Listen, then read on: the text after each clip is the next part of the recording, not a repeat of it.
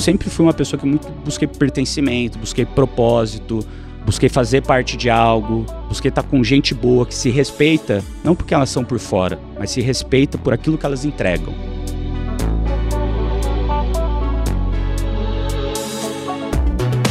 Você se considera um empreendedor que sabe analisar oportunidades, desenhar modelos, desafiar o mercado? Pega papel e caneta que esse episódio está recheado de lições. Esse podcast é um oferecimento da BMW. Viva seus sonhos com o novo BMW X1. Visite uma concessionária autorizada BMW e conheça. Esse é o podcast Lugar de Potência. Lições de carreira e liderança com o maior headhunter do Brasil. Afinal, tem 1,94m. Vambora? O meu convidado de hoje é alguém que não só acompanha as revoluções e evoluções do mundo das startups, mas é um grande catalisador dessas mudanças. Esse assisense tem dupla formação em engenharia mecânica na Unicamp e depois na École Centrale de Nantes, na França. Atualmente ele tem se dedicado ao programa do OPM em Harvard. Ele é ex-presidente da RAP Brasil, ele foi responsável por trazer a startup colombiana aqui para o país e também foi cofundador da Canui, que depois foi adquirida pela Toda essa experiência foi instrumental na criação do G4, um modelo educacional inovador centrado em experiências práticas sobre a orientação de mentores que são líderes e referências em suas áreas de atuação. Apesar de sua influência no setor, ele é conhecido por sua abordagem discreta e pela habilidade de escutar e interpretar ambientes e tendências. E enquanto sua carreira é repleta de realizações, aqueles que o conhecem bem sabem que seu verdadeiro tesouro está nos momentos que passa com família e amigos. Seja muito bem-vindo, Bruno Nardon. Que demais ter você aqui no lugar de potência. Obrigado, Baza. Grande convite. E olha, vou pedir até para você mandar essa descrição para mim, para eu começar a usar ela nos outros lugares, hein? Caramba, se descreveu melhor do que eu mesmo me descreveria. E cara, vamos começar pela essa jornada acadêmica que você fez aí engenharia mecânica, tanto na Unicamp, depois em Nantes, na França. Quais as principais diferenças entre estudar no Brasil e na França? Cara, a primeira coisa é que na França é um olhar um pouco mais generalista sobre aquilo que era engenharia, né? Então, é, talvez muito. Eu fiz Unicamp aqui no Brasil, e na Unicamp você escolhe direto a engenharia que você quer entrar. Então lá eu já entrei direto para engenharia mecânica, diferente talvez do que a Poli na USP é, onde você faz um período de dois anos generalista e depois, dependendo das suas notas e daquilo que de fato você quer, você escolhe se vai para produção, mecânica, naval e assim por diante, né? Não sei se hoje ainda é assim lá na USP, eu lembro que na minha época era assim. E eu escolhi mecânica, não talvez pelos motivos de que eu sabia que eu queria fazer engenharia mecânica, né? A gente é muito novo quando escolhe qual curso quer cursar. Meu pai é engenheiro agrônomo, sempre é, ajudei ele lá em Assis, no interior, quando ele ia plantar, então gostava muito de máquina, só que eu não queria fazer engenharia agrícola, achei que engenharia mecânica ou mecatrônica seriam aquelas que teriam mais viés. Então fui fazer mecânica, e daí lá na França é, era um pouco mais generalista, porque era um pouco mais parecido com o que é a USP aqui no Brasil. Então, para mim, essa foi a primeira grande diferença. A segunda grande diferença é que na França a galera vai muito mais no detalhe é, é da matemática. Cara, eu não sei a palavra para descrever isso. Assim, a matemática que a gente aprende aqui no Brasil ela é muito mais aplicada ao dia a dia. A matemática que eles utilizam lá ela é muito mais conceitual para ser aplicada em N casos diferentes. Então, ela é muito mais difícil, porque ela é muito mais abstrata do que aqui no Brasil. Aqui no Brasil, você vai aprender a, ma a matemática para usar em física, em cálculo, é, você vai aprender lá em cálculo 1, cálculo 2, integral, derivada, integral tripla, é, putz, teorema de Euler, várias coisas nesse sentido que são abstratas, mas mais aplicáveis, e lá eu achei muito mais abstrata. Acho que essas são as grandes diferenças aí no meu, no meu ponto de vista. E como que essa formação em engenharia, e como que essa formação em engenharia moldou sua abordagem e mentalidade no mundo dos negócios? Boa pergunta. Na minha cabeça, cara, eu sempre gostei de entender o porquê das coisas. Né? Entender o porquê das coisas. Eu nunca gostei, por exemplo, de decorar uma fórmula matemática. Porque uma fórmula matemática, ela nada mais é do que uma composição de elementos básicos com um racional em cima que te fazem chegar nessa fórmula matemática. E como eu nunca gostei de decorar as coisas, eu sempre quis entender o como elas funcionam. Qual que é aquele elemento básico e o seu racional, como o seu raciocínio lógico para chegar na fórmula. Então, quando você fala lá do teorema de Pitágoras, mas por que que né? O, o, o, o, quadrado dos catetos é igual à soma da hipotenusa, né? Do quadrado da hipotenusa. Por que isso? Putz, quando você faz o triângulo retângulo e faz um quadrado em volta deles, você fala, putz, esse quadrado aqui dá soma desse. Então nunca precisei decorar a fórmula. A ao quadrado, mas né, B ao quadrado igual a C ao quadrado. Então, esse tipo de coisa, quando você entende a raiz das coisas e tem um raciocínio lógico em cima dessa base elementar, isso faz com que você consiga resolver qualquer problema, mesmo você não tendo decorado a fórmula para aquele problema. Então, quando eu penso nisso e transporto isso para o mundo dos negócios, eu sempre me perguntei, tá, mas o que, que é o elemento básico que forma esse conceito que a gente está discutindo aqui? Qual a causa raiz desse problema que está acontecendo? Qual o gargalo disso que está acontecendo? Então, na faculdade, eu estudei muito também sobre Lean Manufacturing, né? Que basicamente é manufatura enxuta. E tem até um, um livro, né, na época que eu comecei a empreender, que saiu uns dois anos depois, que chama Startup Enxuta, né? Lean, Lean Startup. Que é o mesmo conceito que a Toyota trouxe, né? O toyotismo trouxe para as montadoras de melhoria contínua, que o Falcone trouxe aqui para o Brasil, para a Ambev, todas as empresas lá do, dos 3G, aplicado em startup, como você testa pequeno, erra pequeno, evolui em cima de um ciclo PDCA, né, de, de Plan do Check Act, é, como você é, encontra a causa raiz do problema e encontra onde de fato é o gargalo. Então, com essa cabeça de engenheiro, uma cabeça muito mais lógica, uma cabeça que muito mais questionadora, sem de fato ter as respostas, mas muito mais é, entender as perguntas que você vai fazer para resolver problemas complexos que eu usava na engenharia, quando putz, você tinha que resolver um problema matemático, um problema de engenharia, você pode resolver ele por vários ângulos diferentes, mas a primeira coisa que você tem que se perguntar é, de fato, qual o problema que eu quero resolver? Por onde eu tenho que começar?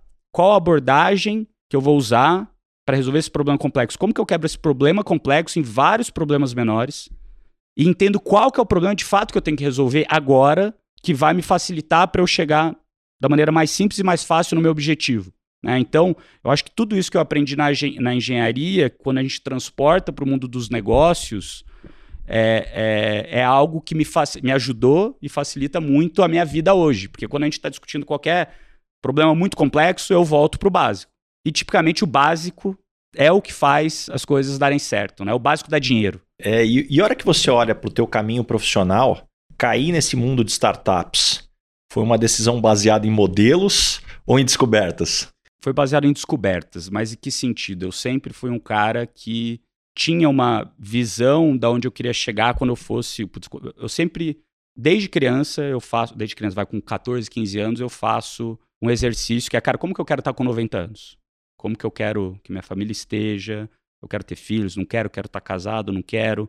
Como que eu quero estar em questão de dinheiro, onde que eu quero morar? E daí depois eu falo, putz, para chegar nisso daqui, o que, que eu tenho que ter com 60, com 50, com 40, com 30, com 20? Então eu sempre visualizei esse objetivo de longo prazo e fui moldando a minha vida para isso. Logicamente, quando você é novo, você não tem claro com o que, que você consegue trabalhar, ainda mais ouvindo de Assis, que as minhas referências, os meus modelos, as pessoas que eu admirava, eram totalmente diferentes das coisas que eu descobri depois que eu fui para Unicamp ou depois que eu fui para França, em termos do que, que dava para fazer. E eu sempre fui muito mais orientado a o que, que, eu, o que, que eu sei que eu não quero fazer, e dado que eu não quero fazer, então muito nesse teste-erro, né? O que, que eu não quero fazer vai me ajudar, é mais fácil de descobrir o que eu não gosto do que aquilo de fato que eu gosto. Porque eu gosto de muita coisa. Eu gosto de, de resolver desafios que ninguém nunca resolveu, né? Então, é, eu fiz engenharia no segundo ano, antes de ir para a França, eu descobri que talvez não seria minha vida de engenheiro que eu gostaria de seguir. Só que eu falei, será que de fato eu não quero ser engenheiro? Daí eu fui trabalhar na Airbus. Falei, porra, aqui é o parquinho de diversões dos engenheiros, trabalhar lá montando avião. Adorei.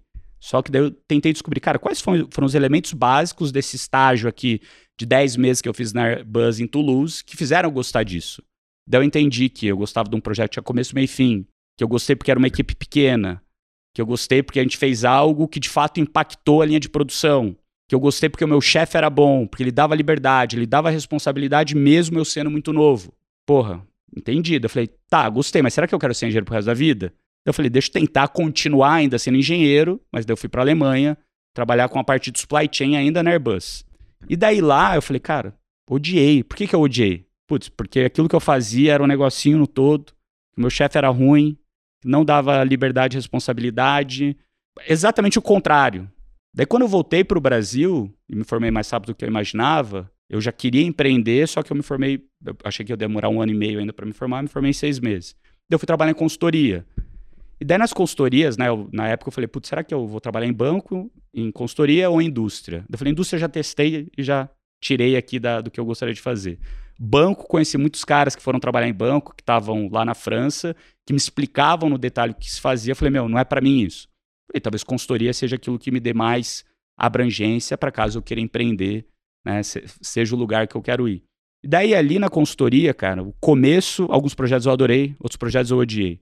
E daí eu tentei entender, cara, o que de fato faz eu gostar de um versus o outro. E eu entendi que uma das coisas que eu mais gostava era trabalhar com gente boa, que tá com a mesma visão de longo prazo, que um não tá puxando o tapete do outro, um tá ajudando o outro, esporte muito mais coletivo do que individual, e o desafio de fazer algo que tinha começo, meio e fim. E daí, nesse momento, eu percebi que a diferença de um sênior na consultoria versus eu que tinha acabado de entrar, em termos de poder de raciocínio, era a mesma. A diferença do cara era que o cara tinha 10 anos a mais do que eu de experiência, então ele era muito mais rápido para cortar né, caminhos para chegar lá. Mas em questão de, putz, entender o problema, conversar com o cliente, voltar para a mesa, discutir, era igual. E daí eu falei, pô, se, se eu vou ter que ficar 10 anos para chegar lá, por que, que eu não vou fazer o meu? E daí, em paralelo à consultoria, comecei a montar meu primeiro negócio que deu errado. E em buscando dinheiro para esse negócio, eu caí na Rocket Internet, que foi o fundo que trouxe o Grupom para o Brasil, trouxe da Fit, entre várias outras empresas. E lá dentro do fundo, é, eles me convidaram, eles não quis, quiseram investir no meu negócio, mas me chamaram para trabalhar lá. E lá a gente montou alguns negócios. Um deles foi a Canui, que eu pulei para dentro como um dos sócios. A gente fez todo o startup ali da Canui. É, então, assim, foi meio que né, nessa descoberta do que, que de fato eu quero fazer e como eu quero fazer que a gente que eu acabei caindo lá. Né? Aí você começa na Canui e um ponto que eu quero abordar contigo, me conta um pouco desses primeiros desafios, né? Especialmente essa questão de fluxo de caixa, que lição que você tirou desse período? Cara, Canui foi um momento, assim, para mim de muito aprendizado. Eu tinha, putz, uma experiência talvez de um ano trabalhando, é, onde eu fui líder de alguns estagiários, para o momento que a gente começou ali com cinco, seis pessoas no time da Canui, expandiu muito rápido. Então, em três, quatro meses já estava com 40, cara, em seis meses já estava com muito mais gente, um ano já estávamos ali com cento, cento e poucas pessoas, em dois anos, cara, com duzentas e tantas, até quando a gente vendeu lá para a Dafit no começo de 2015, com quase mil pessoas no time. Então tiveram vários aprendizados em todas as esferas, né? A gente começou muito no operacional, então a gente fazendo tudo. Teve que rapidamente dar um step up e para o tático, mas ainda precisava mergulhar muito no operacional. E depois de algum tempo, uns três anos, quatro anos, a gente conseguiu ir mais para o estratégico. E como a gente tinha dinheiro do fundo para fazer o negócio dar certo, e era cobrado por crescimento, o nosso objetivo era crescer receita, a gente, com pouco time, com pouca coisa, a gente não conseguiu chegar numa velocidade de maturidade nas mensurações e, é, e na aparelhagem que a gente tinha da empresa, aparelhagem no sentido de dashboards, é, um, uma, um business intelligence melhor, né, toda a parte de inteligência de dados, é, um financeiro mais robusto, para que a gente conseguisse acompanhar exatamente o que estava acontecendo na empresa, né? Eu acredito muito no contrário que está escrito na bandeira do Brasil, né? Na bandeira do Brasil está escrito ordem e progresso, eu acredito no progresso e na ordem. Você progride, coloca em ordem. Você progride, coloca em ordem. Só que se você progride muito rápido não coloca em ordem, a chance de você tomar um capote é muito grande. É que nem eu, eu, eu gosto muito de contar essa história do videogame, né? Quando você está jogando, por exemplo, Mario lá no Nintendo antigo, que eu jogava, se você não aprendeu muito bem uma skill, uma qualidade que você precisava nas primeiras fases, provavelmente daqui 10 níveis, daqui 10 fases, você vai começar a bater ali no limite da fase porque você não aprendeu aquele skill bem aprendido que você devia ter aprendido na primeira fase, né? Então, às vezes, se a gente quer ir muito rápido, a gente acaba não aprendendo algumas coisas. Foi isso que aconteceu com a gente na Canui. A gente tinha uma meta de receita, de crescer muito rápido receita. A gente encontrou um produto que era um quadriciclo motorizado, que era quase 20 vezes o ticket médio do site. O ticket médio do site era 200 reais, esse produto era quase 4 mil reais o valor dele e a gente otima, otimizava a receita, é, o custo de marketing proporcionalmente à receita. Então a gente falou, ó, podemos gastar 20% de marketing para fazer uma venda de 200 reais. Então uma venda de 40, é, gastava 40 reais para fazer uma venda. Agora, quando você vende um produto de 4 mil reais, 20%, é 800 reais. E os nossos algoritmos que a gente tinha feito, cada vez que tinha uma venda, a gente dava mais orçamento para aquela campanha, para ela mostrar para mais gente, porque ela estava indo bem, para vender para mais gente. E o que aconteceu é quando você coloca 800 reais para uma campanha, muita gente vê essa campanha. Muita gente clica, muita gente compra. E isso se retroalimenta e vai expandido para mais gente, em detrimento a outras que estão performando menor, pior. O que acabou acontecendo, que a gente demorou ali uma semana e meia para duas para entender, era que 95 ou 98% das pessoas que compravam esse quadriciclo motorizado compravam no boleto e não no cartão de crédito. E o boleto, as pessoas compravam por impulso. Às vezes criança comprava, falava, pai, paga o boleto para mim. Às vezes a própria pessoa comprava e depois desistia de, de, de, de pagar o boleto. E quase 100% das pessoas cancelaram o boleto. Quer dizer, cancelaram, quer dizer, não compraram, não pagaram o boleto. Então a gente achou que a gente ia ter uma receita três vezes maior, a gente teve um custo três vezes maior de investimento de marketing, e na hora que a gente viu, aquela, aquela receita não se realizou, aquele dinheiro não entrou, e aquilo fez com que o nosso fluxo de caixa desse uma barrigada muito grande é, e fez com que a gente tivesse que tomar decisões muito difíceis naquela época de decisões é, é, de gestão de fluxo de caixa, é, que foram muito duras naquela época. Foram os três meses depois desse foram muito duros para todo mundo que estava ali na canoa. Eu ganhei 15 quilos, ganhei uma úlcera no estômago, perdi um monte de cabelo, né? Então, assim, foi, foi uma época muito difícil, que a gente quase quebrou. Mas foi esse momento que fez com que a gente, de fato, entendesse o jogo do varejo online. Para você que é meu ouvinte aqui, não perca o meu livro Lugar de Potência, uma compilação de lições de carreira e liderança de mais de 10 mil entrevistas, cafés e reuniões durante toda essa minha carreira de 15 anos como Headhunter. Você encontra o link para o meu livro na descrição do episódio e no link da minha bio, no arroba Rick Bazaga. E aí, passado aí essa tormenta, em que momento você percebeu que a Canui tinha potencial para ser adquirido por uma Dafit? Sempre foi o objetivo? A gente foi uma das primeiras empresas do grupo Rocket a fazer break-even, né? a dar lucro. Porque a gente tinha uma, um objetivo, uma missão de crescer a empresa muito, mesmo dando prejuízo, e tinha uma teoria de um ganho de escala grande. Quando você tiver numa escala muito grande, você vira eficiência, e daí a eficiência vem e vem num volume muito alto. O que aconteceu é que quando a gente quase quebrou, que foi logo ali no começo, um ano, um ano e pouco, um pouco menos de um ano, ali mais ou menos um ano de empresa, a gente falou, cara, não dá pra gente viver de funding, pô, a gente não tá afim de quebrar a empresa. Então a gente virou muito rapidamente a chave para eficiência.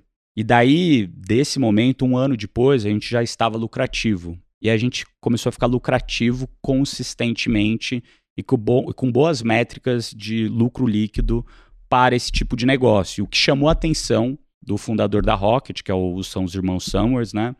Eles chamaram a gente para um, um evento global da Rocket, desse fundo, é, para a gente falar do nosso case de sucesso lá. E a Dafit foi uma das empresas investidas por eles também. Então eles investiram na Dafit com, com vários outros investidores que não eram nossos investidores. E daí depois dessa conferência, o Oliver chamou a gente e falou: "Olha, eu quero colocar um cheque maior em vocês para vocês crescerem mais ainda". E daí, na hora que ele falou isso, começou a existir uma dúvida né, dele com os outros sócios que tinham investido também na Dafit, se não faria sentido a gente fundir essas operações para gente, a gente, a Tricai, é, que era uma empresa aqui no Brasil também de e-commerce, mas mais focado para criança, é, roupa e artigos para criança, da gente juntar todo mundo aqui no Brasil e mais outras empresas também que tinham uma visão de fashion, de moda, e-commerce de moda, global para a gente criar um grande grupo e esse grupo fazer IPO. Então essa venda que a gente fez lá para a Dafit foi uma venda que para a gente fez sentido, porque a gente começou, a gente fez parte de um grupo maior e nesse grupo maior a gente tinha o objetivo de fazer o IPO global, né, que a gente fez lá na Alemanha 2017, se eu não me 16, se eu não me engano, fez o IPO lá fora. É, então, para a gente, foi algo muito positivo, porque nós, como sócios da operação, né, lá na Rocket tinha um esquema que os sócios não tinham tanta participação na empresa. A gente tinha participação, uma participação boa até, mas a gente falava, pô, a gente não é majoritário na empresa para poder pivotar ela, porque a gente entendia que o jogo de e-commerce era um jogo legal, bacana, que dava lucro, mas que tinham outras visões e outros negócios que iam dar muito mais lucro que aquilo. Então, putz, se a gente tivesse spin-offado a parte nossa da plataforma que era própria para fazer software. Dava para ter criado um software muito bom para middle market, para PME, que hoje, putz, um Spotify ocupa, Spotify não, um Shopify ocupa, uma loja integrada ocupa, né, que grandes globais ocupam. Então a gente vinha, via outras maneiras de monetizar muito mais do que só o varejo. Só que a gente falou, putz, pra, não faz sentido a gente fazer isso porque a gente tem uma participação pequena aqui no negócio, faz mais sentido a gente olhar um path to exit, né? Um caminho para a saída desse negócio. Então, na hora que surgiu essa oportunidade, a gente falou, meu, vamos se juntar, vamos lá para cima, a gente faz IPO e em algum momento a gente tem liquidez desse negócio. E aí, olhando para tua experiência, puxa, uma história super bem sucedida na Canui, você vai parar no RAP, cara, implantando, cara, um modelo com todas as particularidades do nosso mercado. Quais foram os principais desafios nessa, nessa implantação? O que acaba acontecendo com muita gente é que quando você tem uma experiência muito clara num tipo de negócio, você acredita, você tem sucesso, você acredita que aquela mesma regra, aquelas mesmas coisas que você fez naquele negócio, se você copiar e colar e implantar em outro, vão dar certo também naquele outro. E a gente, ainda bem, aprendeu vendendo a Canui para a Dafit que não é bem assim que a história funciona. A gente implementou muita coisa da Canui na Dafit, mas a gente também entendeu o histórico que fez a Dafit chegar naquele tamanho e, e, e, ser, e, ser, é, e não dar lucro. Então, quando a gente vê que tem duas maneiras diferentes de você chegar no mesmo lugar, para gente, né, da Canui, foi muito bom no isso de ser mais humilde quando você entra num negócio que é diferente do teu, mesmo que tenha a mesma base, mas que teve um objetivo diferente. Quando eu fui para a RAP, eu já fui com esse mindset, porque quando a gente quase quebrou a Canui, eu abri em paralelo, junto com dois outros sócios, um negócio de investimento em outras startups, algumas ali que deram super certo, e eu sempre entendi que investir em startups era muito mais o pay for learn, learn era o meu MBA, era pagar para aprender. Então eu colocava 100 mil reais, 200 mil reais numa startup e fim de semana ou durante tipo, o fim do dia eu ajudava muito o fundador dessa startup a fazer o negócio dar certo. E o que a gente aprendia lá, eu aplicava na Canu, o que a gente aprendia na Canu e aplicava lá, e o que eu aprendia em uma startup trazia para outra, e putz, todo mundo crescia mais e mais rápido, né? Então, quando eu fui para a eu já tinha um pouco dessa cabeça de que a pegada lá ia ser diferente. E daí, a, a, a, o contexto de RAP, quando eu entrei ali no começo de 2017, a RAP tinha acabado de levantar um Series A, ela estava na Colômbia, tinha aberto o México, o México estava começando a crescer, e para levantar o Series B, ela falou, pô, vou pôr o pezinho no Brasil, e na hora que eu colocar o pezinho no Brasil, vou começar a crescer lá para ser uma das minhas teses. Tipo, Colômbia tá indo bem, já tô mais maduro aqui, tem algumas cidades que são profitable, puta, México tô expandindo super rápido, e, putz, Brasil, tô começando, já tá tudo pronto para virar chave e ir rápido. Então, o, o, os primeiros sete meses foram sete meses de fazer muito com muito pouco. Muito parecido com a Canui. Então, cara, foi trazer e ambientar a tecnologia para cá. Então, os desafios de trazer e ambientar a tecnologia para cá sem ter o time de dev aqui foram muito difíceis. Porque os devs estavam na Colômbia, desenvolvendo coisa para a Colômbia e para o México, e o Brasil era muito menos priorizado. E daí para mim foi um, uma experiência diferente, onde antes eu tinha, né, eu era o motorista do busão e agora eu tô no primeiro lugar do passageiro. Eu tô do lado do motorista, mas eu tenho que falar para ele, cara, vai para direita, vai para esquerda, cuidado com o buraco. Não era eu que estava dirigindo algumas coisas, né? Então essa, essa, esse desafio de conseguir prioridade num outro país, sabendo que esse outro país tem prioridades e você não pensar só no máximo local, mas pensar no máximo global da empresa, foram muito difíceis, porque eu era sócio né, da, do todo. Então, ao mesmo tempo, isso acho que foi muito bem acertado, quando eu entrei, eu falei, cara, eu não quero ser sócio da operação local, senão só vou olhar meu umbigo. Eu quero ser sócio da operação global. Porque daí, quando a gente tiver que fazer uma decisão difícil, de, putz, a gente prioriza Brasil ou um país que precisa mais agora, eu vou falar, pô, priorizo o país que precisa mais, porque eu entendo que precisa mais. Então, essa primeira dificuldade. A segunda dificuldade era que tinham competidores muito grandes aqui no Brasil, o Uber Eats estava aqui, iFood estava aqui, então a gente teve que achar um ângulo de entrada totalmente diferente do que esses caras estavam, eles eram muito consolidados em restaurante. E a gente entrou ali pela lateral de ser os caras bons de supermercado rápido. E supermercado era o nosso diferencial, o qualquer coisa, né, que era putz, show de bola, você entra lá e pede qualquer coisa, o entregador ia lá no, no, no estabelecimento, comprava com um cartão pré-pago, é, e trazer o produto para você é algo inimaginável e que a gente usou muito isso ao nosso favor.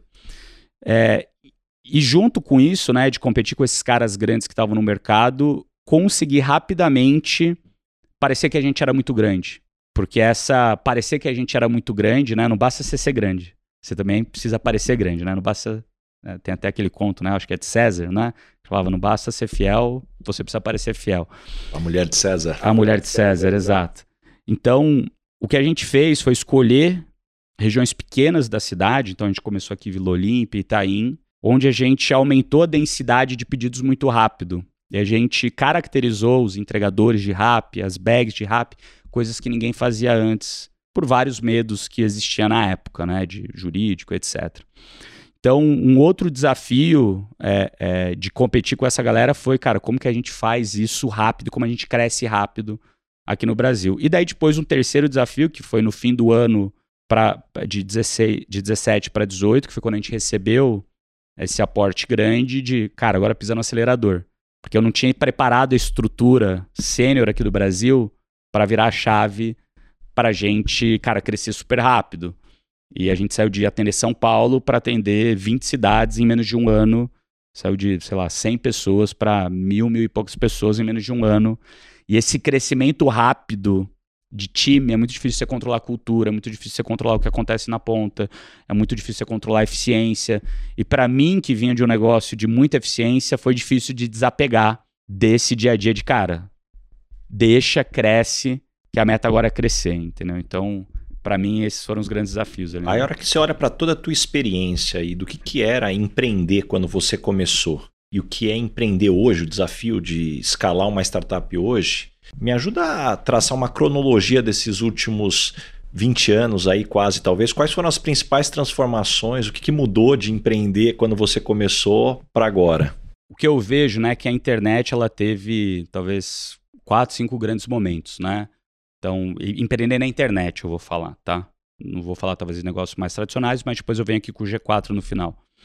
Quando você pensa ali antes da, da, dos anos 2000, que foi a bolha da internet, era tudo mato. Putz, penetração de internet era baixa, é, eram muitas pessoas, assim, é, muito mais Estados Unidos que estavam fazendo coisas lá e o Brasil estava meio que importando para cá os modelos que funcionavam de lá para cá e ainda muito mais infraestrutura no Brasil. De 2000, depois pós-bolha, 2002, 2003, meio que deu uma secada assim que eu vejo no Brasil, e daí veio uma nova era de vários negócios como o Buscapé, cara, vários negócios legais de internet aqui no Brasil, é, os portais, né, Terra, UOL, etc, que foi até ali 2008, 2009. E daí depois de 2009, né, que eu chamo 2.0, depois de 2009, 2010, veio a 3.0, que foi quando os fundos de investimento começaram a olhar para o Brasil. Antes disso, eram muito poucos fundos de investimentos que olhavam para o Brasil. Então a Rocket Internet veio, é, a Monax montou nessa época, a Kazek também veio mais ou menos dessa época, lá de um dos, do, um dos fundadores do Mercado Livre. E daí você começa a ter dinheiro que leva gente de outras indústrias para o mercado de tecnologia. E essa galera, que foram ali o, a galera do começo de 2010, 11, 12, que é onde eu me insiro, é uma galera que aprendeu muito e fazer na raça. Não tinha tanto dinheiro abundância, mas tinha algum dinheiro. Né? Porque você ter muito é ruim, ter pouco é ruim. Mas você tinha um dinheiro ali bom, onde você conseguia criar e testar muita coisa. Só que, diferente de hoje em dia, você não tinha um monte de ferramenta pré-pronta que você tem. Então, o meu primeiro negócio, que foi um marketplace de professor-aluno, que deu errado, eu demorei quatro meses eu tentando programar o negócio. Hoje em dia, eu montaria o mesmo site que eu queria montar lá em 2010 em dois dias. Porque já tem um monte de sistema pré-pronto na internet, que você paga um aqui 100 reais, paga outro 200, paga outro 300, junta tudo e funciona. Lá atrás não tinha isso. Então hoje, criar um negócio na internet, entre aspas, é mais fácil. E daí, ali 2010, 2011, 2012, começou a ficar muito popular o celular, o smartphone que foi para mim uma mudança de paradigma também, que eu vejo que todas essas grandes mudanças de paradigma, onde a atenção do público vai, você tem muita oportunidade nisso, né?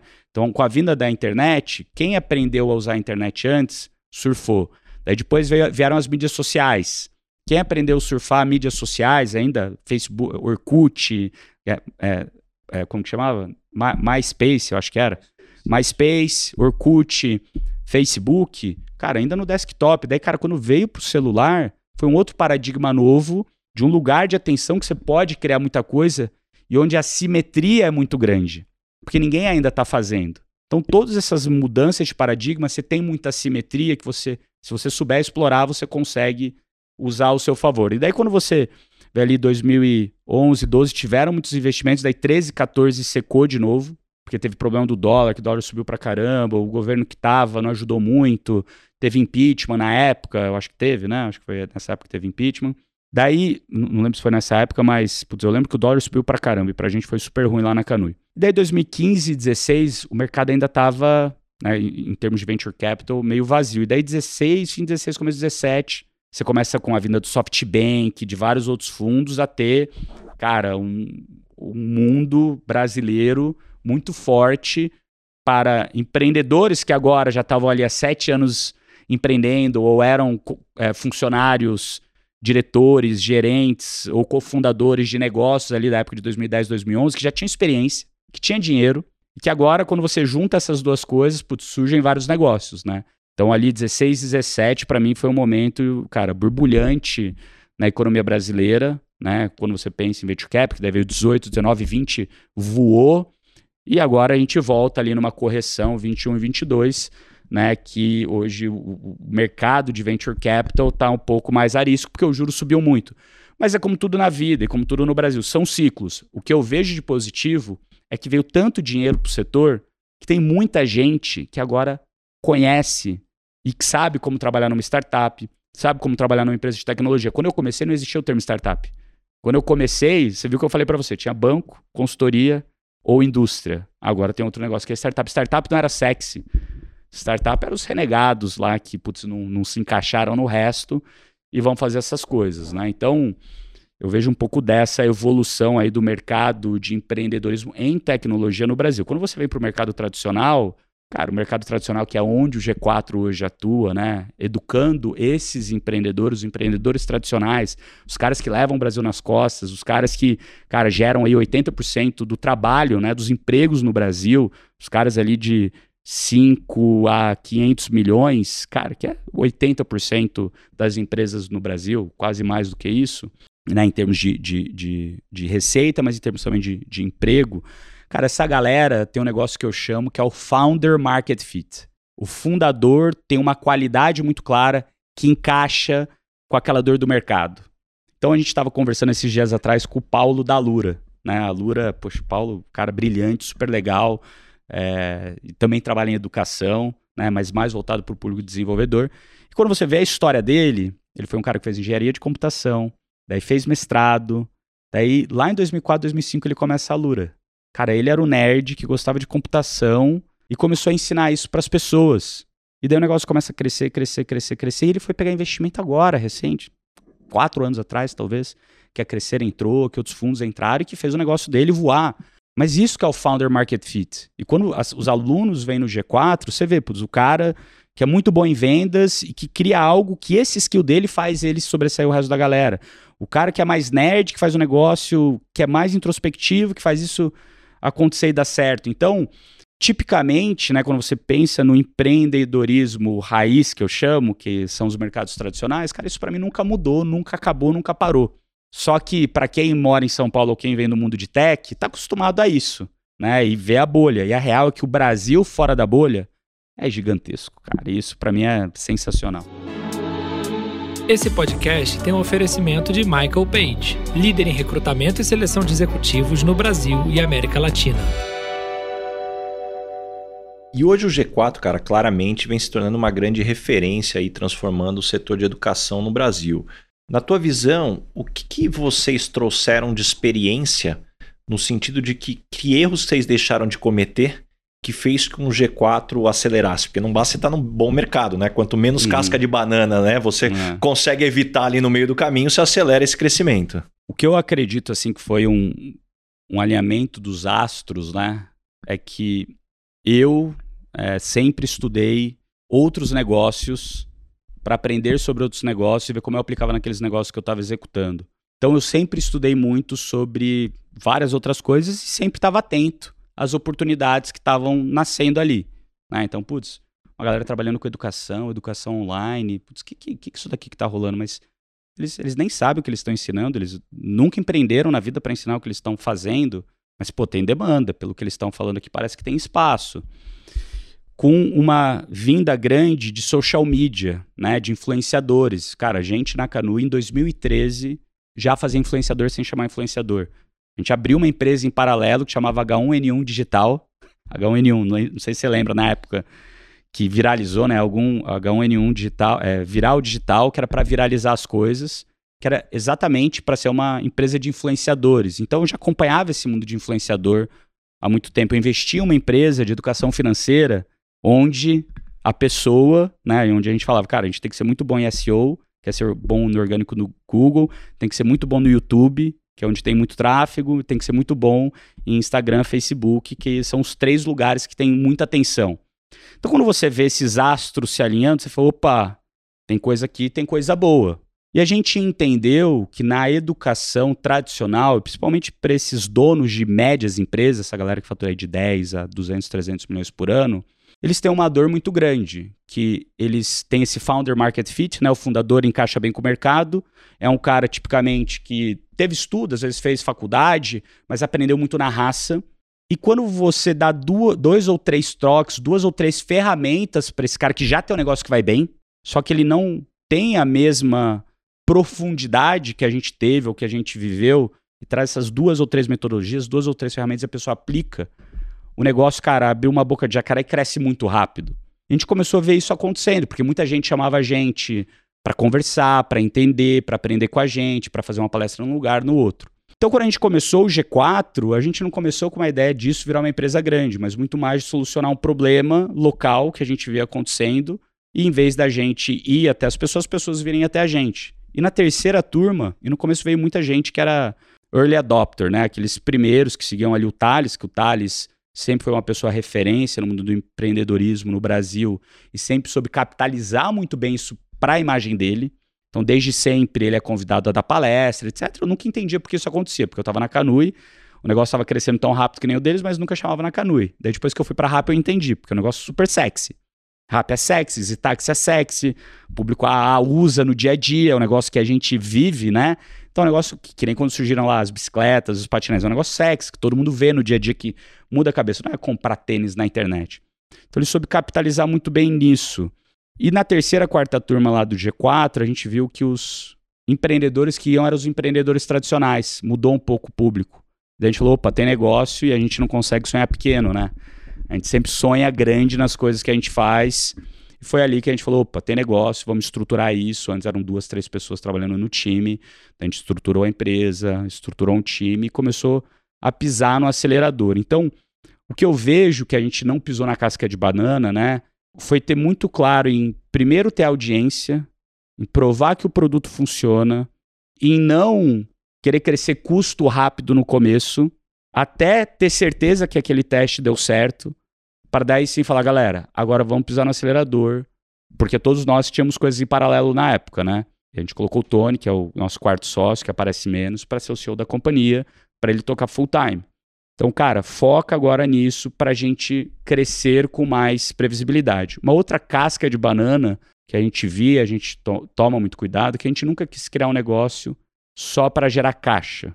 A gente quer criar algo para gerar valor. O que quer dizer gerar valor? Gente entende que gerar valor a empresa não pode depender da gente. Thales, Alfredo e Nardon. Se dependesse da gente, é um negócio que vai ser super lucrativo, super bacana, mas, cara, não é o nosso sonho. Nosso sonho é criar, de fato, a educação para esses donos de negócio que não tem tempo para fazer um curso de um ano em alguma outra, que era o que aparecia, que vai aprender com o professor, professor que nunca pagou o boleto. Pô, aqui a gente não é professor, a gente é empresário que toca empresa e tocando as empresas, e as empresas que a gente já tocou, a gente sabe os problemas que os caras estão passando. Então, quando a gente ajuda esses donos, a gente não ajuda com ideias milagrosas, fantasmagóricas que não possam ser aplicadas na prática. A gente ajuda eles com coisas que eles vão aplicar na prática e ter resultado. Porque a gente teve resultado com essas coisas. Logicamente que talvez não seja do mesmo jeito, precisa mudar um pouquinho aqui, um pouquinho ali, mas essa é a nossa ideia. Então, a casca de banana que a gente via, que a gente vê muita gente caindo, é depender só da imagem dos fundadores para esse tipo de negócio. Então, rapidamente, a gente já fez essa mudança de dos nossos perfis para o G4 Educação. Hoje o G4 Educação, o perfil, se eu não me engano, está quase chegando a um milhão de seguidores, que é muito maior do que os nossos. Cada vez a gente quer focar mais nisso, trazer gente boa junto com a gente, como por exemplo você, o Vabo, o Bernardinho, o Julião, o Marcelo Toledo, o Henry, o Theo Orozco, trazer vários outros mentores, que não só a gente, que tenham track record comprovado, que sejam pessoas de muita relevância e que saibam muito na prática aquilo que eles fazem, para que isso não dependa da gente, que isso tenha valor de longo prazo, de uma maneira que se a gente sair do negócio, o negócio não dependa da gente. Daí que a gente entende que de fato o negócio tem valor. Então, talvez essas três coisas aí são cuidados que a gente tomou é, é, no negócio ao longo do tempo. Né? E uma coisa que fica muito clara para todo empreendedor à medida que escala é o quão importante é a cultura organizacional né, para o sucesso das empresas. Como que você aborda a criação e manutenção de uma cultura forte? Cara, assim, para mim cultura tem a ver com pertencer. Todo mundo quer pertencer a algo. Então, quando você pensa em pertencer, né, e você volta talvez quando a gente era mais jovem, criança, adolescente, a gente pertencia a coisas, né? Pertencia ao grupo da escola, pertencia talvez ao grupo do esporte que você praticava. No meu caso, praticava natação, você provavelmente basquete, né? Pela sua altura. Putz, tinha gente que ia pra igreja, fazia parte do grupo da igreja. É, putz, você ia no clube lá fazer teu esporte, então você também tinha os amigos do clube. E em cada grupo desses, esse grupo tinha uma dinâmica diferente entre si. Mas claramente você tinha ali aquele pertencimento àquele grupo. Quando você traz isso para a vida adulta, o lugar que a gente mais passa tempo, até mais tempo do que com a família, é, são com as pessoas que você trabalha junto. Se você não pertence a esse lugar, de fato, talvez você não vai ter a estamina, a paciência, é, o vigor, o propósito de ficar lá por muito tempo. Qualquer solavanco, que todas as empresas passam por solavanco, né, eu faço normalmente coisas que tipicamente eu gosto menos para poder, em alguns por cento do meu tempo, fazer aquelas coisas que eu realmente adoro. Mas, cara, a, tua, a nossa vida é resolver problema, né, no dia a dia. Então, se você não pertence a algo, é muito mais difícil de você passar por isso, né? Tem um livro que eu li quando eu morava lá na França, uma época que eu estava meio ali sem saber de fato o que eu queria fazer, o que, que eu não queria, naqueles invernos longos europeus, né? Passei quase três anos lá, que é o Man's Searching for a Meaning, é, do Viktor Frankl, que, é, que foi um médico judeu, foi levado num campo de concentração e que ele era o médico dos judeus lá, né, de todo mundo que estava no campo de concentração, e ele falava, né, é, no livro dele, que é um livro muito bom, recomendo todo mundo aí a ler, é, que a diferença de quem conseguiu viver aquelas atrocidades para quem padeceu no meio do caminho era ter um propósito de longo prazo, talvez fora daquele campo, que faziam as pessoas de fato se agarrarem aquilo lá para poderem passar por aquilo que elas estavam passando, mesmo sendo as maiores atrocidades que ah, talvez a gente já viu no mundo, né? Então, quando eu penso nisso, né, eu sempre fui uma pessoa que muito busquei pertencimento, busquei propósito, busquei fazer parte de algo, é, busquei estar com gente boa que se respeita, se respeita não porque elas são por fora, mas se respeita por aquilo que elas entregam. Então, no é, na Canui, a gente fez isso. Né? A gente fez um lugar que as pessoas de fato se admiravam por aquilo que elas entregavam de resultado. Quer dizer que isso funciona? Para todo mundo não funciona. Tanto é que tinha um monte de gente que entrava lá, e se as pessoas não estavam na régua que o time estava, as pessoas eram automaticamente expelidas pela organização. Então, para mim, cultura é quando você cria esse pertencimento do teu jeito, daquilo que você acredita no teu negócio. E cada negócio tem a sua cultura. E não tem certo e errado. Tem aquela que funciona para o seu negócio, que muitas vezes é um reflexo dos fundadores do negócio. E essa cultura, quando ela é boa, ela espelhe quem não é bom. É aquilo que eu digo que quando putz, você tá com com, com seu corpo bem, que você se alimenta bem, que você dorme bem, a sua imunidade está alto. Então você não pega qualquer gripe, você não pega nada. Putz, o câncer, você, cara, tira o câncer fora do teu corpo. Teu corpo espelha esse negócio. A mesma coisa quando você tem uma cultura organizacional, uma cultura empresarial boa. Como montar isso, como fazer isso, daí já é um pouco mais difícil. O jeito que eu crio tipicamente é garantindo que as pessoas têm unicidade no objetivo, então elas tenham claro onde é o objetivo e que todo mundo entenda o preço a ser pago para chegar lá. É uma coisa que eu adoro aqui no que você está falando, e eu sempre falo isso nas minhas palestras, Tem muitas definições de cultura, mas tem uma que particularmente eu me tornei fã ao longo do tempo, que a cultura é formada pelos piores comportamentos que você tolera. Isso vai dizendo até onde as pessoas podem ir do que elas fazem errado dentro dessa dinâmica. Eu acho que esse alinhamento é fundamental. Mas eu quero puxar um outro tema agora que, dentro da tua experiência agora, com tudo que você já viveu, hoje como é que você define sucesso? E o que, que ele significa para você? Cara, eu acho que sucesso depende da expectativa. A expectativa depende do seu objetivo. Então, para mim, sucesso é você ter claro o objetivo que você tem, tirar todo o barulho que tem em volta né? porque toda hora vem tentações de fora, e você conseguir, dentro daquele seu objetivo, dentro daquilo que te completa, e o que te completa, o que te faz bem, tem várias definições, né? Em diversos aspectos diferentes da vida, seja de saúde, seja de família, seja de trabalho. E dentro, talvez, dessas três verticais, né? De saúde, família, trabalho, amigos, né? Você tem características que cada um tem os valores ali. E para mim, sucesso é você dentro daquilo que você se coloca como objetivo, que se você coloca para você mesmo como expectativa, que você consiga preencher essas coisas. Talvez anteriormente para mim, em algum momento, sucesso era ter dinheiro. Só que eu descobri que eu nunca fui atrás do dinheiro, eu fui sempre atrás dessas coisas, né? O que, que de fato eu faço que me deixa feliz, que me deixa com tesão, que faz eu acordar de manhã com vontade de trabalhar. E eu descobri que o que eu gosto de fato é de resolver desafios que ninguém nunca resolveu. Porque talvez venha dessa minha curiosidade desde criança de entender os elementos básicos de como as coisas funcionam. E para mim, o que, né, é, o, o que me dá tesão no dia a dia é isso, cara. Como eu consigo fazer algo que ninguém nunca fez em um setor que ninguém nunca fez? Então, quando a gente olha a Canu e fazer um negócio, ter dado lucro muito rápido, Pô, enquanto o Netshoes perdia dinheiro pra caramba, enquanto o online de todas as empresas davam muito prejuízo, da FIT dava prejuízo pra caramba, pô, puta vitória, entendeu? A hora que eu escuto você falando, fica muito claro a importância de você se conhecer, né? O, o autoconhecimento o, é o básico. Conhece a si mesmo aí de Sócrates já vem de muito tempo esse mantra filosófico. Qual que é o modelo que você encontrou, já que eu estou na minha frente aqui, um cara que gosta de criar modelos aí para se conhecer, se perceber, para evitar aí essas armadilhas? Cara, assim, você você começa a se conhecer quando você sofre, né? Eu acho que ninguém, se você está na sua zona de conforto, você não evolui, você não cresce.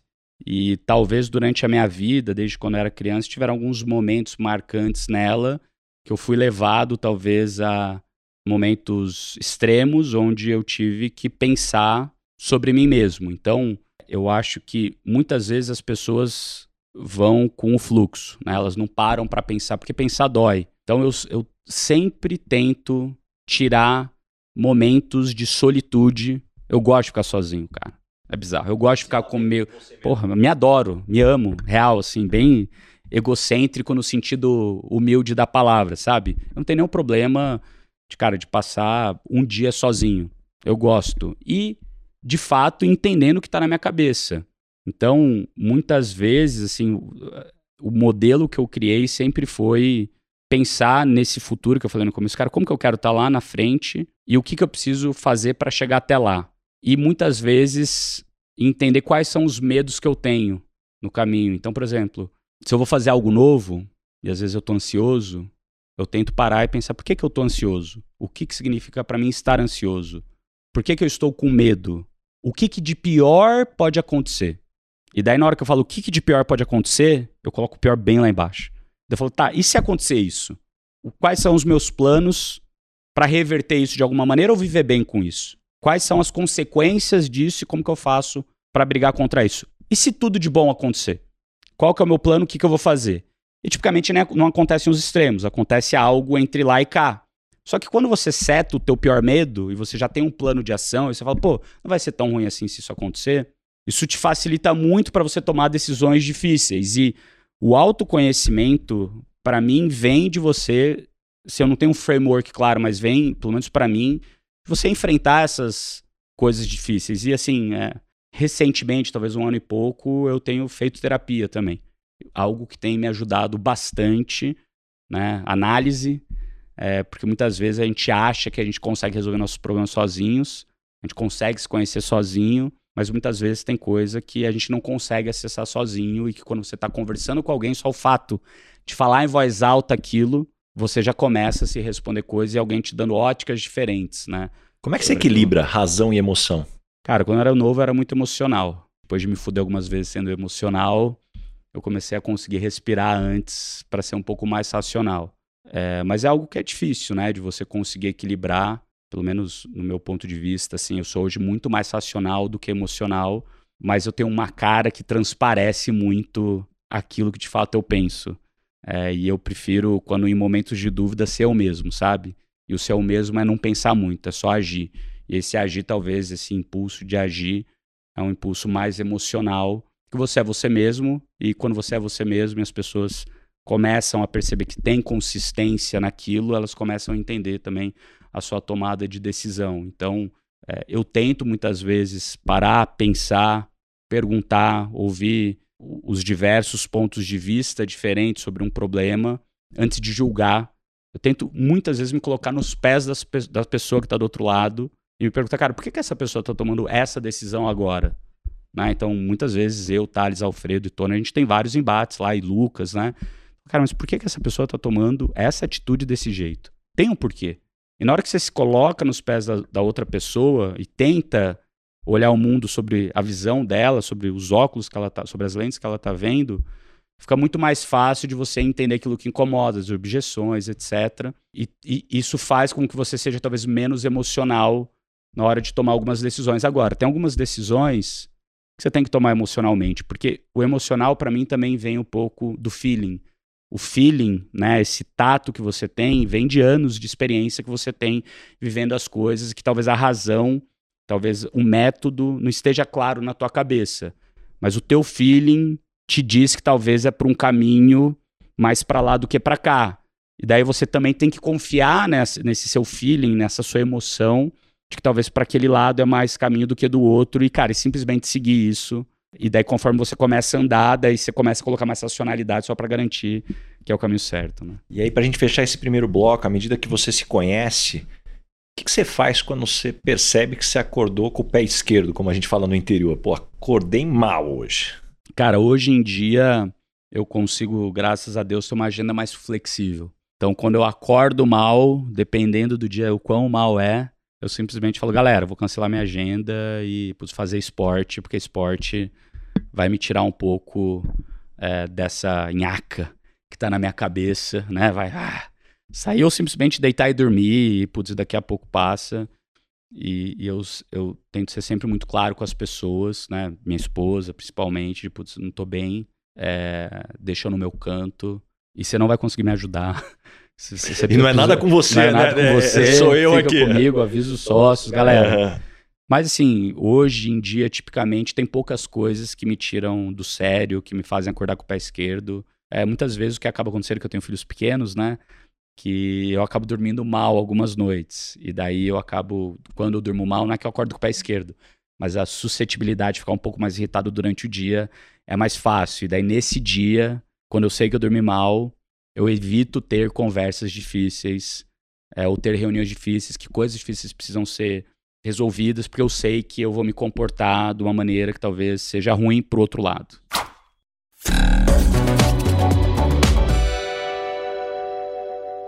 Nardon, chegamos agora no momento Headhunter. Qual que é a pergunta que você sempre faz nas entrevistas para contratar alguém para o seu time? Me conta como foi sua infância.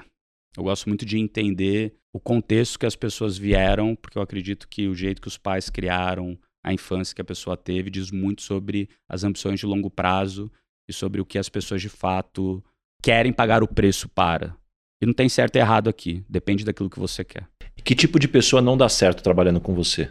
os famosos T-Rex, boca grande, braço pequeno. Fala muito, faz pouco. E quando as pessoas não gostam de você trabalhando, normalmente qual é o motivo? Quando eu quero ser intenso, eu consigo ser muito intenso. Às vezes a intensidade faz as pessoas saírem da zona de conforto muito rápido. Muitas vezes eu já consigo enxergar assim três, quatro casas para frente e eu trabalho muito a minha paciência para garantir que eu vou esperar as pessoas terem o tempo de maturidade delas fazerem que elas errem por elas mesmas para elas aprenderem e porque putz, no momento que eu tô no momento mas na posição que eu tenho hoje o meu maior papel é desenvolver pessoas. O papel do líder é desenvolver pessoas. Hoje ainda mais. E se você rouba essa oportunidade das pessoas se desenvolverem, você está roubando o futuro delas melhorarem. Então acredito muito que o nosso papel como líder é ser dispensável, e para a gente ser dispensável, a gente tem que desenvolver os outros. Para a gente desenvolver os outros, a gente, como pais, tem que saber aquilo que a gente pode deixar as crianças caírem e se machucarem, que aquele machucado não vai ser muito grande, mas tem que saber a hora de parar, intervir, porque, putz, às vezes a, criança subiu numa escada de dois metros e você não quer deixar ela cair de lá, que ela pode se machucar muito grave. Então, é, é, a intensidade que eu tenho e às vezes, o, putz, dá a direita, cara, vai para lá que eu sei que é para lá. Muitas vezes é, é, não é que as pessoas não gostam, mas é que dado que eu trabalho com muita gente mais sênior em posições sêniores, as pessoas também querem elas contribuírem. Né? Então, eu tenho que tomar cuidado, muito cuidado com isso. E o que, que você gostaria de perguntar para o Baza, Headhunter? Cara, Baza, quando você está escolhendo o CEO de uma empresa, eu já sei a resposta, tá? Mas eu vou te perguntar. Qual é a principal característica que você olha nesse CEO? Acho que o primeiro elemento é a gente entender que não existe bala de prata. Até hoje eu não, não conheci um CEO que fosse a pessoa certa ou a melhor pessoa para aquela posição. Um grande erro, muitas vezes, é as pessoas olharem e falarem assim, mas quem pode dar certo? Quem pode dar certo, a lista é grande. Agora, dentre os que pode dar certo, quem é a pessoa que tem maior potencial e você mais mitiga os riscos? E para você conseguir chegar nessa, nesse diagnóstico, o primeiro elemento é você saber o que, que você está procurando. E, e, na minha experiência, como qualquer pessoa que trabalha com consultoria sabe e vai se identificar nas minhas palavras, não necessariamente o que o cliente te fala é o que ele precisa ou não é o suficiente para você entender o que ele precisa. Então, para mim, vai além do que está sendo falado. Então, essa descoberta é fundamental. Mas, para não fugir da tua pergunta, se eu tiver que colocar um elemento, é a escutativa. É a capacidade de escutar não só com os ouvidos, mas também com os olhos e principalmente o coração, e o escutar sem julgamento. Porque talvez uma das coisas mais desafiadoras é que a gente escuta, pega toda a nossa experiência, quanto mais diferente a pessoa é da gente, mais errada ela tá. E quanto mais próxima ela tá da gente, mais certo. Afinal, a gente é modelo para a humanidade, né? Somos os modelos de Deus aqui. Então, eu acho que esse, para mim, é o grande elemento. As pessoas de sucesso que eu conheci ao longo do tempo tinham essa característica aí muito clara. E chegamos agora, ô, ô Nadon, no momento Dona Ângela. Complete a frase. Eu sou esquisito por quê? porque eu sou, pô. eu sou esquisito porque eu sou, porque eu gosto das minhas coisas, porque eu tenho o meu jeito, porque eu não tô nem aí porque a galera pensa de mim, porque, cara, é, o que importa é o que eu quero para mim, o que eu quero para minha família e não o que os outros acham que eles querem que eu seja. Eu, eu acho que quando você chega nesse lugar é um lugar muito difícil, né? Porque a gente, por mais que a gente fuja da linha de normalidade ou de status quo, sempre tentam te trazer de volta. E são essas essa tentativa de trazer de volta para o status quo, de parecer com o resto, de pertencer. Acho que esse é o ponto de pertencer, que volta lá para o começo que eu falei, que às vezes te leva a você se desviar do teu foco de longo prazo. Então, putz, quando eu era moleque, um monte de amigo meu fumava, um monte de amigo meu bebia. E eu poderia ir para esse caminho também para pertencer àquilo lá. Mas eu falei, não, é para mim, porque eu tenho confiança em mim mesmo daquilo que eu quero. E tá tudo bem, e cada um é de um jeito e tá tudo bem, então... Adorei. E qual é o perrengue ou situação engraçada que você já passou no mundo corporativo? Perrengue, essa história aí do quadriciclo motorizado que a gente quase quebrou, putz, foi um puta perrengue. É, cara, sócio que você adorava e que o negócio tá indo super bem e que depois por algum motivo teve briga e, e acabou não continuando. Assim, são todos os perrengues que todo mundo vive no dia a dia. Eu acho que eu vou pra, mais para situações divertidas, são as coisas mais legais, né? Cara, quando a gente começou a Canui, que a gente tava indo num time pequeno, numa sala, a gente ficava até, cara, meia-noite, uma, duas da manhã trabalhando lá no escritório, a gente faturava, sei lá, 5 mil, 10 mil reais por dia na época. Não era nada, era muito pouco. E a gente fazendo o plano de negócio, olhando pro futuro lá. Pô, vai ter um dia que a gente vai bater um milhão por dia de faturamento. No dia que a gente batesse um milhão, já tava meio bêbado de sono, sabe? No dia que a gente batesse um milhão, eu falei pra galera, tá vendo aquela fonte que tem aqui no prédio? Os caras assim, deu, pô, eu vou pular de cueca naquela fonte, vocês escolhem a cor da cueca. Daí depois, um ano e meio depois, no Black Friday, a gente bateu um milhão. E daí todo mundo veio cobrar Qual foi a cor da cueca? Todo mundo tá Ah, nos véi, escutando. foi, foi, foi, foi, foi laranja, que era a cor da canoe. Tem até um vídeo meu lá no meu Instagram, lá, arroba bruno.nardon. Tem lá o vídeo de eu pulando de cueca. Cara, situação super engraçada, assim, de, de eu ter me colocado uma meta, ter colocado uma meta pro time. E são, eu acho que são essas coisas também que criam cultura, que fazem a galera pertencer, né? A bagunça. Cara, assim, é, acho que essa foi uma situação engraçada. E caminhando agora pro final, o nome desse podcast é Lugar de Potência. Qual é o teu lugar de potência? Que tipo de situação e ambiente pode jogar que você brilha? Cara, qualquer coisa ligada à estratégia de empresa, pensando em crescimento, produto, né? entender muito bem qual mercado você está atuando, quem são aqueles clientes que de fato fazem a diferença para o seu negócio, qual que é o valor essencial que eles não vivem sem, entender muito bem do teu cliente, aquele cliente que é o cliente certo, como você monta uma estratégia de produto, serviço, solução para atender esse cliente, naquilo que você tem um diferencial competitivo, como você faz para distribuir e chegar nesse cliente da melhor maneira para você ter rentabilidade, como você monta um modelo de negócios para poder de fato é, ser lucrativo pensando nesse grupo de cliente, como você depois cria uma, é, uma esteira, né, uma trilha ali, uma escada de produtos e soluções para atender melhor esse cliente. Então, tudo que eu acho assim que se você tiver uma empresa, seja ela qual for, é, e se eu tiver uma hora para sentar com alguém, com certeza eu vou conseguir ajudar muito a pessoa, né, ou essa empresa, esse empresário, olhando, porque foi algo que eu fiz a minha vida inteira e algo que para mim é natural e algo que eu gosto. Eu acho que esse eu gosto é o que faz a diferença e onde putz, me dá tesão de fazer, de pensar, que tipicamente são desafios que poucas pessoas conseguem ver as nuances desses ângulos de entrada para as empresas conseguirem se diferenciar uma das outras. E me conta uma verdade que as pessoas não costumam dizer e, na sua opinião, é fundamental para se ter sucesso. É difícil essa, cara. Que assim, eu acho que uma que todo mundo. é Cada vez menos, pelo menos na internet, a galera. Né, não sei se costuma dizer ou não, é que, cara, você precisa pagar o preço para chegar onde você chega. Pagar o preço, existem várias maneiras de você pagar esse preço. É, existe você trabalhar mais, existe você abdicar de coisas, existe você abdicar do curto prazo para olhar um longo prazo. Para mim, essa é uma verdade que as pessoas até falam, mas eu acho que as pessoas não entendem de fato o que que ela quer dizer. Porque assim, muitas vezes pagar o preço quer dizer, cara, você abrir mão de curto prazo para olhar o longo prazo mesmo. O G4 poderia estar dando três vezes mais lucro hoje. A gente não quer, porque a gente entende que é uma construção de longo prazo. E- e- essa é uma das coisas, né? É, de pagar o preço, putz, é, não adianta você se comparar com os outros. E eu acho que o outro, junto com isso, que talvez as pessoas falhem ou não, é que você precisa saber os sapos que você tem que engolir. Que na sua vida não é só brilhar. Você vai ter que engolir sapo. Só que você tem que esco- escolher os sapos que você vai engolir, né? É, tem sapos que você aguenta pro bem da empresa, pro bem da nação e pro seu bem. E tem sapos, putz, isso aqui passou da linha que, cara, que, que, que toca a minha vida. Cara, isso daqui eu não aguento, tô fora. Então, eu acho que saber bem balancear essas duas coisas, né? Dos sapos que você engole e do preço que você paga, dado o momento que você tá, dado aquilo que você acredita, dado o seu objetivo de longo prazo, dado aquilo que você tem de valor em você mesmo, que você se sente feliz e em sucesso, são coisas para mim que as pessoas falam um pouquinho aqui, um pouquinho ali, mas ninguém de fato entende o que, que é isso na prática. O que que você aprendeu nos últimos 12 meses, seja em conhecimento ou habilidades? Cara, aprendi a contar muita história para os meus filhos à noite para eles dormirem, cara. Assim, para mim, família é um pilar essencial da vida.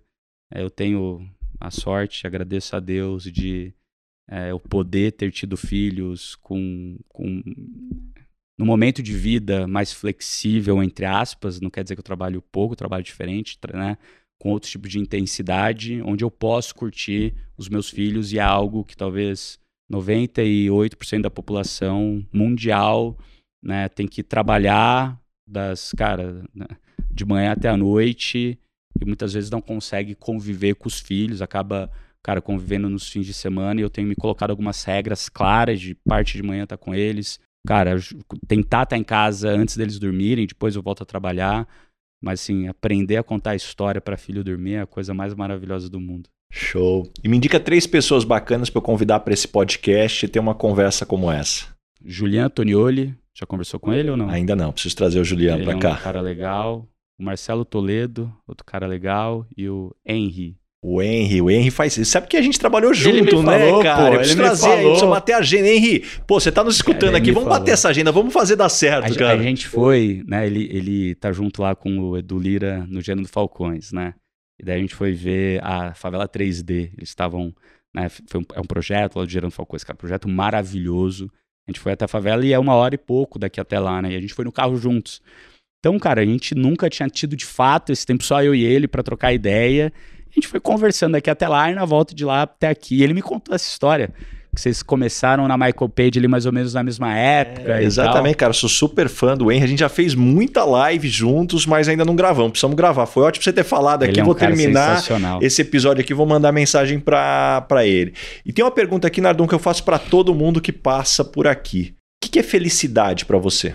Cara, eu acho que eu já respondi essa. Felicidade pra mim é igual sucesso, e sucesso pra mim é você ter muito claro aquilo que você quer pra você em saúde, família, trabalho e amigos, e você ser meio que caxias, assim, se desviar pouco daquilo que você acredita que é bom pra você. Porque se você tá fazendo isso, você não percebe que você é feliz. Porque quando você percebe que você é feliz, você não, talvez não tá se- sendo feliz, sabe?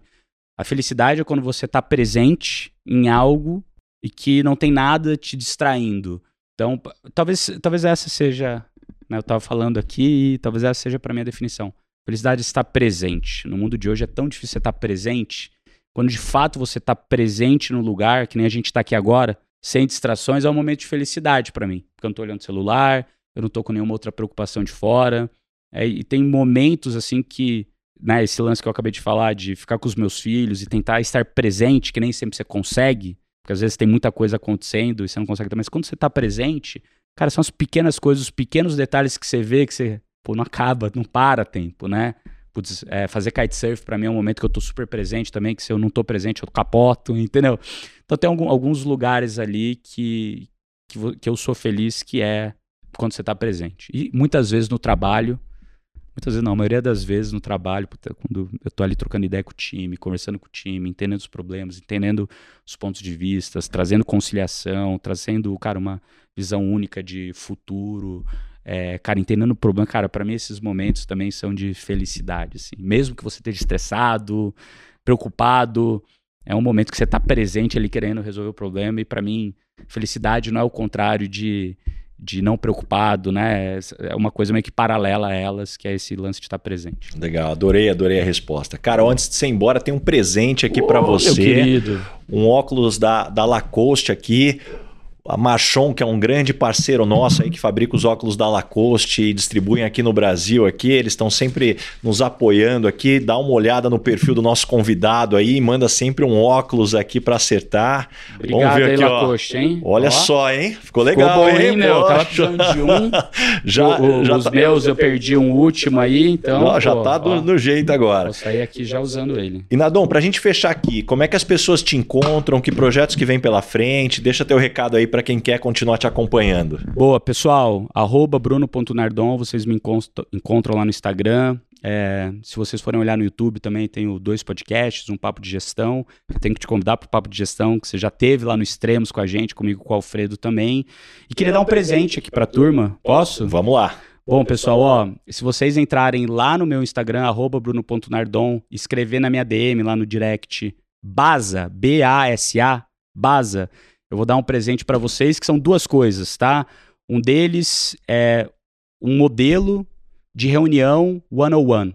Aquela reunião que você deveria ter com o teu time, com os teus liderados, para você desenvolver eles. São 42 perguntas que você deveria fazer para o seu time para criar esse alinhamento e garantir que não tem nenhuma aresta e que vocês conseguem né, ter, ter esse pertencimento juntos de longo prazo. E o outro presente que eu falei pro time que eu ia dar, daí o time não estava muito afim, mas eu falei que eu ia dar mesmo assim, é que vocês vão ter aí sete dias para utilizar gratuitamente o G4 Skills, que é o nosso software de educação corporativa, tá? Então, é, do G4 Educação, onde a gente faz um assessment do teu time, de você, entende onde você está, a sua maturidade, onde você quer chegar e propõe a menor, melhor trilha para você fazer educacional, para você se desenvolver e desenvolver teu time. Esses dois presentes pra galera. Só entrar no teu perfil, então, do Instagram, bruno.nardon, manda a mensagenzinha lá, vaza, BASA. já vai ganhar esses dois super já presentes. vai vir automático lá, pedir pra turma fazer isso pra gente. Legal. Pô, Nardon, adorei aqui, pô, obrigado mesmo por abrir tua agenda. Pô, faz tempo que a gente tava tentando Pô, bater uns a três meses, hein? Uns três, Três meses, meses. mas que bom que deu certo aqui. Tenho Boa. certeza que todo mundo que nos acompanhou até aqui saiu com páginas e páginas de anotações, insights, lições aí. Legal. Obrigado mesmo, cara. Obrigado você pelo convite. Muito bacana que teu trabalho também. Fico muito feliz de você estar com a gente lá no G4 Educação, com o programa presencial de formação e gestão de pessoas com você, com o Bernardinho Cuvabo, que eu já participei lá de algumas partes, eu não consegui participar de tudo, mas cara, que é sensacional e todo mundo que participa de fato sai transformado. Você é um grande comunicador, professor, pessoa, líder. Espero que cada vez mais mais pessoas se espelhem em você, naquilo que você tem de bom. E teu livro também, cara, é sensacional, Lugar de Potência, aquela parte lá sobre autoconhecimento. Se a pessoa ler só aquilo, ela já vai mudar de vida, cara. Valeu. Obrigado mesmo, gente. Valeu. Esse foi mais um episódio do Lugar de Potência com Ricardo Basagra.